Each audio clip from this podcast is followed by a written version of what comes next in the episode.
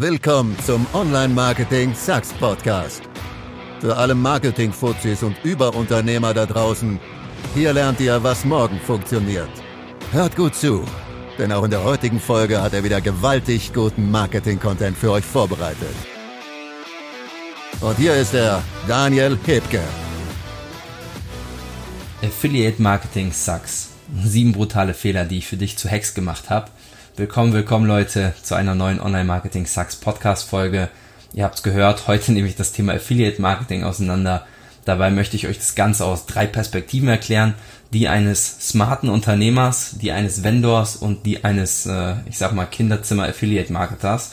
Womit wir direkt beim Thema wären. Schnell hektisch reich werden, das ist jetzt hier das Stichwort. Schön versteckt aus dem Kinderzimmer, hinterm Laptop versteckt, die Millionen machen und keiner versteht, wie man sich als 23-Jähriger ein Lambo leisten kann.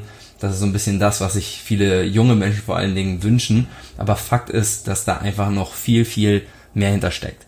Also vor, vorab, ich komme aus dem Affiliate Marketing und ich kann euch sagen, dass das definitiv so nicht läuft. Und äh, ja, lasst uns einfach direkt mal einsteig einsteigen in Hack Nummer eins. Ja, geh auf deinen Vendor direkt zu. Also das richtige Geld wird im Endeffekt da verdient, wo man Hände schüttelt und zwar mit richtigen Deals. Sich jetzt einfach bei Digistore anmelden und ein Produkt bewerben, äh, das kann man ja am Anfang mal machen, um irgendwie Erfahrung zu sammeln, aber wenn man damit ein paar Erfolge erzielt hat, dann ist das auch meiner Meinung nach äh, und hat bereits seinen Zweck erfüllt, sagen wir mal so. Das richtige Geld haben wir immer verdient, wenn die Vendoren auf uns zukamen und wenn wir jetzt irgendwie einen direkten Deal gemacht haben oder eben umgekehrt, dass wir auf Vendoren direkt zugegangen sind. Warum? Affiliate-Netzwerke verdienen natürlich mit und erhalten eine Differenzprovision. Äh, umgeht man das, dann kann der Vendor statt zum Beispiel 15 Euro pro Lead schnell mal 18 Euro pro Lead locker machen. Und das kann in diesem Bereich schon einen riesen Unterschied äh, machen einfach. Also direkt, wenn ihr ein bisschen Umsatz gemacht habt oder teilweise sogar schon davor, wir haben es teilweise direkt am Anfang gemacht, könnt ihr direkt auf den Vendor per Mail zugehen oder per Telefon und Kontakt aufnehmen, um einen direkten Deal ähm, zu machen. Das haben wir halt häufig viel zu spät gemacht leider und haben damit halt jede Menge Provision verschenkt und ähm, ja, wenn wir schon beim Thema Provision sind, kommen wir gleich zu Hack Nummer zwei. Die Provisionen sind oft einfach zu gering und es macht halt wenig Spaß, wenn man jetzt irgendwie einen Return on Ad Spend von 1,3 hat. Ähm, also frag einfach direkt, nachdem ihr wieder ein bisschen Umsatz gemacht habt. Lasst euch dazwischen immer ein bisschen Zeit. Ich will das nicht im gleichen Zuge machen, sondern immer so Schritt für Schritt äh, nach einer höheren, höheren Provision. Einfach mal nachfragen. Äh, hier sind wir jetzt wieder beim Thema, dass es nicht reicht, nur ein guter Online-Marketer zu sein, sondern dass man eben auch ein guter, smarter Unternehmer sein muss. Und damit meine ich, äh, du musst dich auch im Endeffekt selbst gut verkaufen. Versuch mal irgendwie persönliche Bindung zum Vendor zu schaffen und dann wirst du dich wundern, was plötzlich alles möglich ist. Ja, wir haben ähm, auch hier richtig viel lernen müssen und haben so, so manch einer Provisionverhandlung, Provisionsverhandlungen jetzt nicht den besten Deal rausgeschlagen oder rausschlagen können. Und äh, ja, plötzlich laufen uns irgendwelche Leute über den Weg, die einfach mit demselben Programm das Doppelte verdient haben ja, da kommt man sich natürlich dann auch schon ein bisschen verarscht vor. Ähm, aber ja, das war ja unser Fehler und den musst du ja jetzt nicht mehr machen. okay, Hack Nummer drei. Äh, was eigentlich fast noch wichtiger ist als eine hohe Provision, sind halt schnelle Auszahlungsrhythmen. Das unterschätzen halt sehr viele Leute extrem. Ein Beispiel dafür ist, du hast jetzt zum Beispiel 1000 Euro Budget zur Verfügung. Äh, und der Auszahlungsrhythmus ist meinetwegen einmal pro Monat plus, sagen wir noch, zwei Wochen Stornoüberprüfungszeitraum. Das ist durchaus üblich. Ja, das heißt, im Worst Case bekommst du dein Geld erst in sechs Wochen. Gehen wir jetzt mal davon aus, dass dein Return on Ad Spend im guten Fall bei zwei liegt, ja?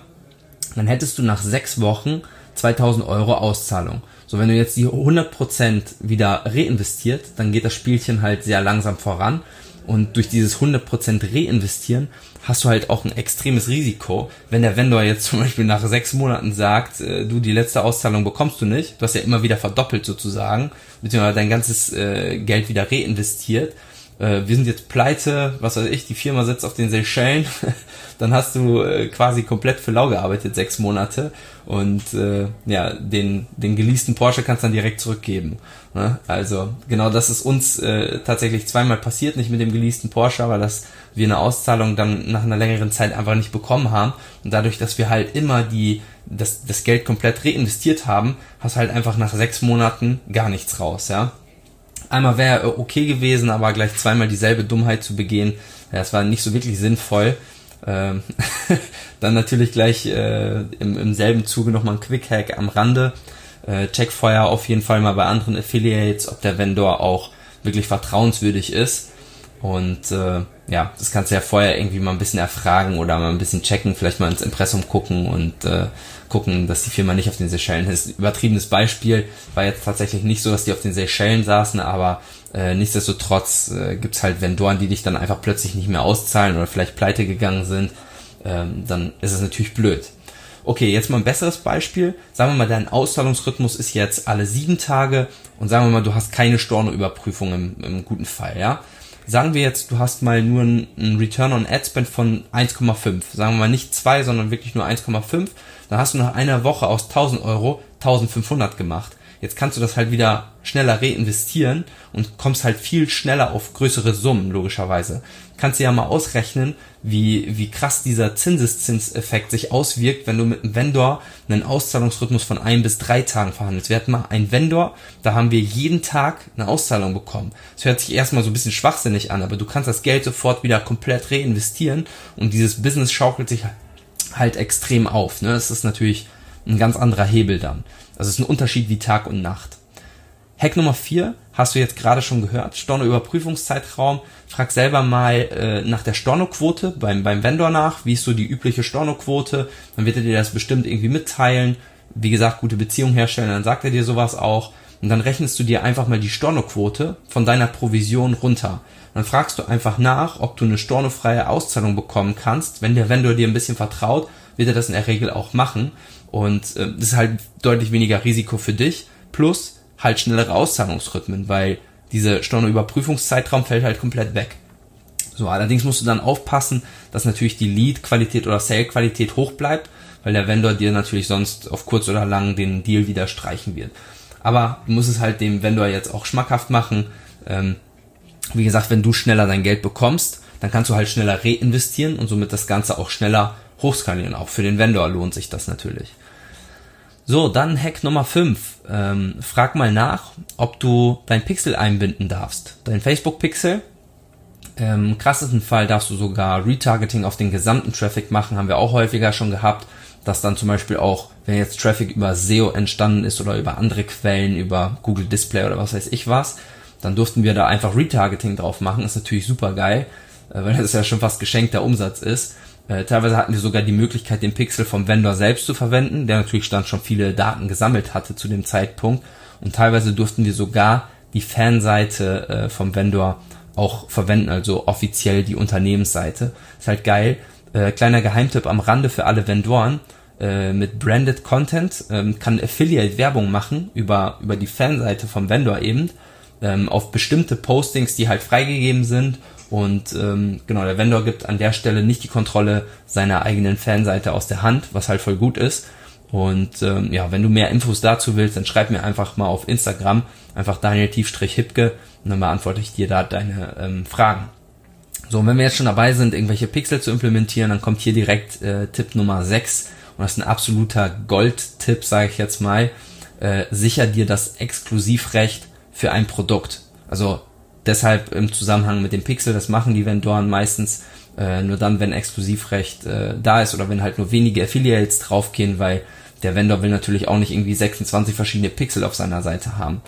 So, ähm, da gibt's auch White-Label-Lösungen für sowas, aber wie gesagt, äh, Exklusivrecht ist eigentlich ein Must-Have. Also um ganz ehrlich zu sein, das ist der ein, die einzige wirkliche Möglichkeit, nachhaltig etwas äh, hier jetzt aufzubauen und ähm, ja, warum das Ganze? Also klar, Facebook weiß gefühlt irgendwie alles. Ihr erinnert euch vielleicht an die Podcast-Folge von mir, wo ich über gesperrte Werbekonten gesprochen habe.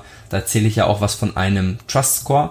Also gehen plötzlich viele Affiliates mit, ähm, mit einem selbst einer selbst erstellten Fanseite und frischem Werbekonto auf ein Affiliate-Produkt drauf und schicken jetzt ihren Traffic alle auf diese eine Domain, womöglich sogar mit Affiliate-IDs und so weiter. Und das ist halt für Facebook relativ schnell klar, worum es sich hier handelt. So, wie, wieso will Facebook diese, diese Art von Affiliate-Marketing vermeiden? Ganz einfach, äh, Facebook möchte immer die bestmögliche User Experience schaffen. Ähm, das habe ich ja auch schon mehrfach erzählt. Und ja, wenn man jetzt hier Kinderzimmer-Business betreibt, dann ist das häufig mit, äh, mit der Intention, schnell mal abzusahnen und eben nicht die geilste Customer Journey auf der Erde zu, zu schaffen. Abgesehen davon wirst du dich mit anderen Affiliates äh, auf kurz oder lang aushebeln, wenn ihr dieselben Creatives und dasselbe Targeting und so weiter verwendet. Womit wir bei Hack Nummer 7 wären, Facebook-Gurus. Hört auf, euer Geld in irgendwelche Kurse zu investieren, wo euch irgendwelche Facebook-Gurus erklären, wie der Ads Manager funktioniert. Ja, ihr lernt am besten, wie man Ads schaltet, indem ihr Ads schaltet. Also indem ihr das Geld in Ads investiert. Holt euch einen Basiskurs, ja, wo die Standardhandgriffe erlernt werden. Das reicht wirklich völlig aus. Nichts mit irgendwelchen Bit-Strategien, CBO-Hacks und anderen wilden Techniken, die euch angeblich da zum Erfolg führen. Also Facebook ist intelligent genug, über den Algorithmus das richtige Targeting für dich vorzunehmen. Facebook hat sich in den letzten Jahren ultra stark entwickelt und so eine Conversion Ad, äh, wirst du vielleicht auch wissen, braucht offiziell 50 Conversions pro Woche um die richtigen User ausfindig zu machen. Inoffiziell sagt Facebook allerdings, dass bereits 25 Conversions reichen. Also wenn du das jetzt auf eine Woche runterbrichst, dann sind das nur ungefähr drei Conversions pro Tag, bisschen mehr. Also lass einfach Facebook seinen Job machen und du machst deinen. Nämlich geile Creatives, womit wir bei Tipp Nummer 8 wären.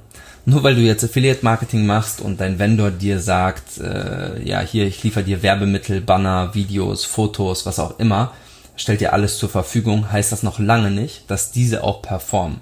Die wenigsten Vendoren kennen sich selber mit Online-Marketing aus, so erschreckend sich das auch anhören mag. Äh, die wenigsten von ihnen haben selber mal das Facebook- und Instagram-Ads-Game gespielt. Äh, entsprechend sind deren Creatives nur auf irgendwelchen Vermutungen aufgebaut, was, äh, was halt gut funktionieren könnte. Also ich spreche natürlich nicht für alle Vendoren, es gibt einige, die das extrem gut machen, aber eben leider nicht alle.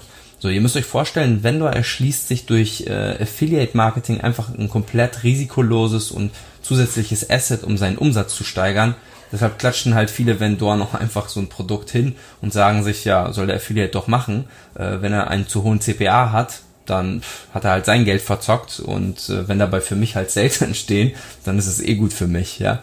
Also ähm, zusammengefasst will ich euch nur sagen, dass auch Affiliate Marketing, wenn man es richtig betreibt, ein nachhaltiges Business sein kann. Hierzu musst du dich aber weg vom Online-Marketer entwickeln und hin zum Unternehmer, der Online-Marketing als Tool nutzt. Ich sag ja immer, in die, um in diesem Game erfolgreich zu werden, brauchst du, brauchst du drei Dinge im Prinzip. Ja? Erstens, du brauchst ein geiles Produkt oder einen geilen Deal. Damit sind schon mal 50% in der Tasche.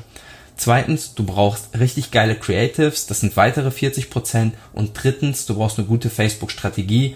Das macht meiner Meinung nach allerdings nur 10% aus und hierzu reicht es auch, wenn man sich dann in seinem Kinderzimmer hinterm Laptop versteckt und den zehnten Kurs auswendig lernt. Spaß beiseite. Ähm, also wenn ihr, wenn ihr euren Deal in der Tasche habt im Endeffekt, dann konzentriert euch auf das Creative Game. Ja, ich habe mich nicht ohne Grund in diesem Bereich spezialisiert ähm, denn das war in den letzten Jahren auch einfach mein absoluter Erfolgsbringer und jeder Facebook-Profi wird dir zu 100% bestätigen, dass Targeting immer weniger wichtig und äh, Creatives eben immer wichtiger werden. Ja?